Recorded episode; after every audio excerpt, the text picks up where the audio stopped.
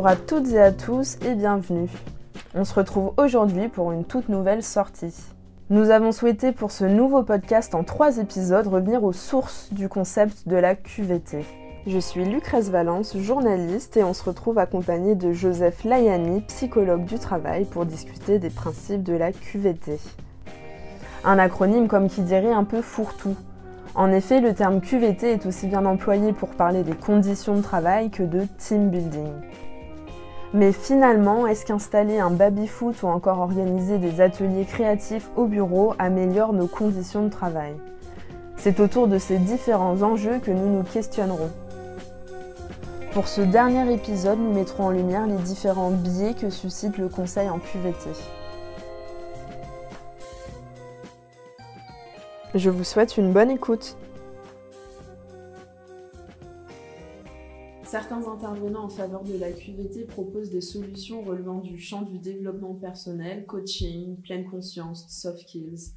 D'autres interviennent plutôt sur l'organisation du travail, Qu'en est-il? Où commence et où s'arrête l'intervention en faveur de la QVT Derrière ce constat euh, se cache une deuxième question, euh, celle euh, du lien entre les méthodes et les outils du développement personnel pardon, et leur contribution à l'amélioration de la qualité de vie au travail. Si on revient à la notion de qualité de vie au travail, telle qu'elle est définie dans le champ du dialogue social français par l'ANACT, c'est une notion qui est euh, par essence collective, organisationnelle, elle renvoie aux conditions de travail. D'ailleurs, euh, on l'a dit dans l'épisode précédent, l'ANACT a rajouté un C à l'acronyme QVT pour rappeler que les conditions de travail euh, sont au cœur de cette notion de QVT. maintenant, on a vu fleurir euh, ces deux dernières décennies, beaucoup de mesures euh, de confort, euh, de mesures de développement personnel, comme bah voilà, des mesures de, gestion du stress, des accompagnements à travers des méthodes de la méditation pleine conscience, des méthodes issues du champ des théories de l'intelligence émotionnelle, des soft skills, euh, qui ont vocation à outiller les individus pour être acteurs de leur bien-être. On est d'ailleurs sur euh, des corollaires qui sont issus d'un champ de la recherche fondamentale, hein, le champ de la psychologie positive, euh, et dont les bienfaits sur la santé sont la plupart du temps démontrés scientifiquement. Est-ce qu'il y a un lien entre la plupart de ces méthodes et une amélioration de la santé? La réponse est oui. On ne peut pas dire que ce sont des choses qui soient mauvaises. Maintenant, euh, il y a un petit glissement quand on voit ces mesures. Euh, est-ce que ces mesures favorisent le bien-être? Oui. Mais est-ce que ces mesures transforment les conditions de travail? Pas vraiment. La qualité de vie au travail, c'est avant tout l'intervention en faveur d'une organisation et de conditions de travail plus respectueuses de la santé des individus. En mettant en œuvre ces mesures périphériques, ben justement, on, contourne euh, le cœur du problème et euh, on ne va pas sur ce terrain de l'organisation voir du modèle économique qui euh, est pour beaucoup dans l'amélioration ou la dégradation des conditions de travail. Donc est-ce qu'on doit considérer ces mesures, on va dire des mesures favorisant le bien-être? Appelons-les comme ça. Est-ce qu'on doit considérer ces mesures favorisant le bien-être comme des mesures d'amélioration des conditions de travail? Je ne crois pas. Il ne faut pas les déconseiller pour autant. Euh, mais euh, il faut les déconnecter de la notion de QVT et revenir euh, à la notion originelle qui a, qui a vocation justement à s'intéresser aux conditions de travail. À côté de ça, il y a une dimension aussi, à mon avis, qui est éthique quand on parle de bien-être. Le travail, par essence, c'est un contrat entre un individu et une organisation qui est signé justement de façon libre et, euh, éclairé, euh, où on consent à euh, évoluer pendant un certain nombre d'heures sous contrainte pour produire un travail, justement, produire une activité. ce contrat de travail n'est pas censé contribuer à mon bien-être. Mon bien-être relève de mon libre arbitre. Et le travail n'est pas censé au sens ontologique en lui-même, euh, interférer avec euh, mes choix profonds, mon système de valeurs, mes émotions. Et je trouve ça assez insidieux que ce champ du développement personnel par le biais de la QVT, aille euh, justement sur ce champ de la transformation émotionnelle euh, des individus. Euh, quelque part, en dévoyant la notion de QVT et en nous répétant que la qualité de vie au travail passe par le fait de mieux réguler ses émotions, de mieux gérer son stress, de développer les bonnes compétences émotionnelles, de développer les bonnes soft skills dans telle ou telle situation, euh, ben on se trouve face à une injonction, qui dit pas forcément son nom, à être d'une certaine façon. On est face à un monde du travail qui nous dit plus simplement qu'on doit effectuer une tâche, mais qui nous dit euh, quelles émotions ressentir.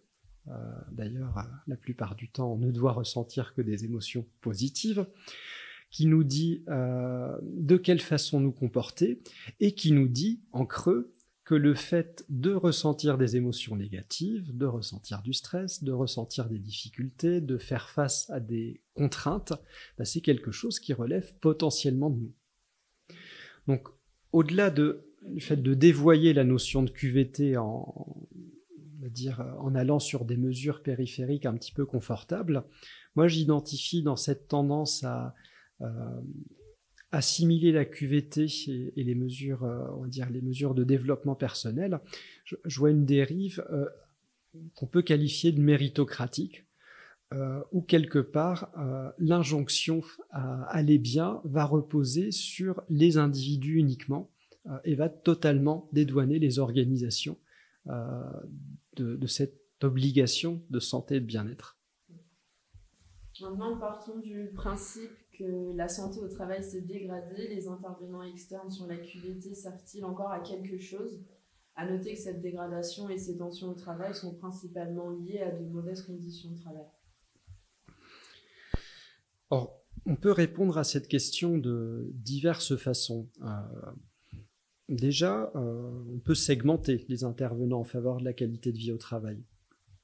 Est-ce que les intervenants proposant des mesures favorisant le bien-être et non pas la QVT, comme on en parlait, euh, contribuent à améliorer les conditions de travail? La réponse est non. La recherche fondamentale le démontre d'ailleurs, et démontre même, euh, on a publié quelques articles hein, sur le blog QVT à ce sujet, que lorsque l'activité euh, de bien-être ou l'activité ludique est prescrite, euh, elle a même pas forcément d'impact bénéfique sur la santé.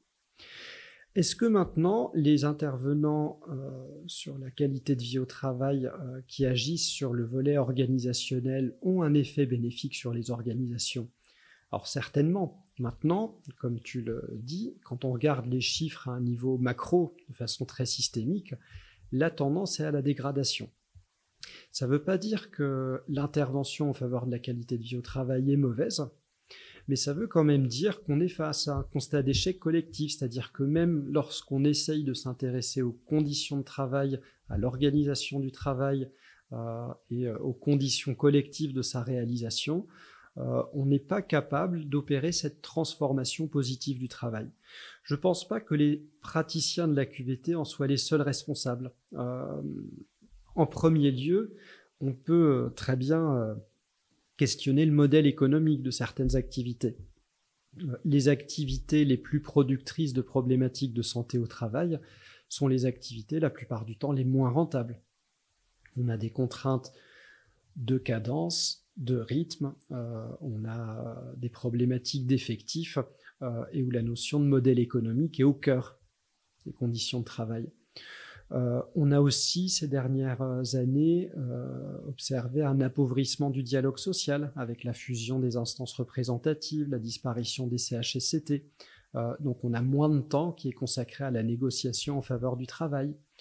On a, comme on l'avait évoqué dans le précédent épisode, un cadre légal qui s'est départi de toute coercition à l'égard des employeurs on a intégré une certaine idée aussi euh, du primat de l'économie sur les conditions de travail, euh, où le développement du plein emploi prime parfois sur le fait de euh, justement s'assurer de fournir des emplois de qualité. donc finalement, toutes ces transformations qui relèguent au second plan la question de l'intégrité des individus, elles expliquent à mon sens cette dégradation constante des indicateurs de santé au travail. Après, si on en revient à la responsabilité des opérateurs euh, qui interviennent sur la qualité de vie au travail, et j'en fais partie, euh, bah, on a une part de responsabilité qui est significative euh, lorsqu'on prétend pouvoir améliorer les conditions de travail en ne regardant pas ces problématiques macro. Si j'interviens dans un EHPAD en recherchant des solutions organisationnelles, mais en refusant de remettre en question le modèle économique qui conduit à une situation de sous-effectif chronique, je dévoie justement mon intervention en faveur de la QVT. Euh, donc c'est pas tant les méthodes qu'on met en œuvre pour améliorer la QVT qui sont à critiquer, c'est plutôt le cadre d'intervention euh, global dans lequel on s'inscrit et notre euh, aptitude à questionner des éléments de gouvernance et de modèle économique. Beaucoup reprochent aux intervenants en QVT leur relation marchande avec les employeurs qui compromettent leur neutralité. Qu'en penses-tu? Alors, il y a des intervenants en faveur de la QVT qui sont euh, commandités par les employeurs. Il y en a d'autres qui sont commandités par les syndicats. Euh, dans tous les cas, le fait d'avoir une relation marchande avec un opérateur induit un biais. Euh, c'est pas forcément éliminatoire, euh, mais ça impose une certaine déontologie dans l'intervention.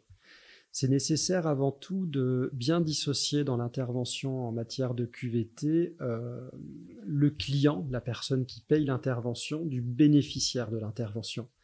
Euh, la déontologie de notre profession n'a pas suffisamment, à, mon avis, matérialisé cette frontière. C'est très important qu'à partir du moment où un client signe, que ce client d'ailleurs soit l'employeur ou le syndicat, on peut penser au cadre de l'expertise CHSCT, hein, où le syndicat commandite une intervention, à partir du moment où le client paye, il s'astreint à accepter les recommandations de l'intervenant en faveur du bénéficiaire. Et le bénéficiaire, c'est le travailleur ou la travailleuse, justement, et c'est ces conditions de travail qu'on va chercher à améliorer. Euh, il y a aussi euh, certaines situations où on observe des interventions en faveur de la QVT qui sont cosmétiques, euh, c'est-à-dire que certains employeurs vont mettre en œuvre des mesures avec des opérateurs qui sont alors soit des mesures, on va dire descriptives. On va faire un baromètre de la QVT euh, pour dire qu'on mesure la QVT, même s'il ne se passe rien. des mesures de confort, on en a largement parlé des petites mesures périphériques. On va par exemple faire des petits groupes de travail, euh, euh, faire semblant de se concerter autour de, certaines questions. Donc euh, il arrive effectivement que certaines interventions en faveur de la QVT soient un peu creuses, un peu vides de sens. Là aussi, il appartient aux praticiens intervenant en faveur de la QVT de mettre des stops quand ils servent de faire valoir. Tous ces écueils, finalement, euh, qui sont pas des écueils à la neutralité, parce qu'on n'a pas forcément vocation à être neutre quand on intervient en faveur de la QVT, mais qui sont des écueils à la déontologie, c'est-à-dire qu'on va dévoyer une intervention qui va pas produire d'effet, qui va simplement faire plaisir à un client. Euh, ces écueils, on pourrait les contourner à travers un cadre déontologique fort de la profession et à travers une régulation des pouvoirs publics qui est aujourd'hui inexistante. Aujourd'hui, tout le monde peut euh, se décréter praticien de l'amélioration de la QVT. Euh, toutes les mesures de confort ou contribuant au bien-être peuvent se revendiquer du champ de la QVT et tout employeur peut mettre en œuvre n'importe quoi en arguant qu'il agit en faveur de la QVT. donc on est quand même face à un cadre totalement dérégulé qui explique aussi l'existence de certains écueils. Beaucoup d'intervenants en faveur de la QVT se prévalent d'une assise scientifique. Est-elle réelle? A-t-on de véritables preuves scientifiques de l'intérêt des démarches en faveur de la QVT? Il y a beaucoup d'intervenants en faveur de la QVT qui sont issus de champs disciplinaires euh, dans lesquels euh, existe une recherche fondamentale. Moi-même, euh, je suis psychologue du travail. En psychologie du travail, il existe des travaux scientifiques qui démontrent par exemple l'impact bénéfique de certaines pratiques ou de certaines situations sur la santé psychologique. Par contre, l'intervention en faveur de la QVT quand on est praticien, est une intervention à caractère empirique. Quand j'interviens dans une organisation pour réaliser un diagnostic ou un accompagnement, je ne réalise pas une recherche fondamentale. Euh, du coup, c'est intéressant euh, quand on explique sa discipline et son savoir-faire euh, d'être très précis sur ce lien avec le monde scientifique. Un intervenant en faveur de la QVT peut avoir une inspiration scientifique.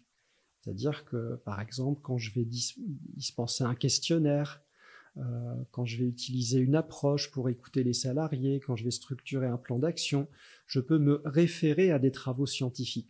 Mais le fait que je me réfère à ces travaux, que je me base dessus, ne fait pas euh, de ma parole une parole d'évangile et ne démontre pas scientifiquement l'impact de mes pratiques. Mes pratiques, ça reste un parti pris, ça reste du bon sens, ça reste euh, des conseils euh, ou des interventions qu'on opère avec un certain parti pris et leur caractère empirique n'est pas problématique.